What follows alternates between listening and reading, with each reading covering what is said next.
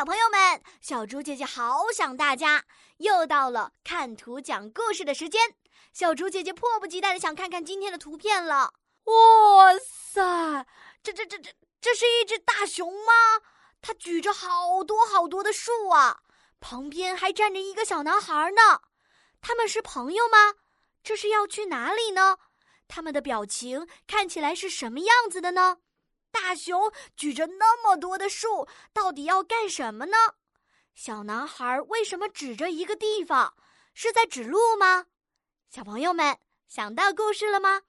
接下来，小竹姐姐要给大家增加一点难度了，请大家在故事当中加入词语“着急的小男孩”和短句“大熊快要举不动大树了”。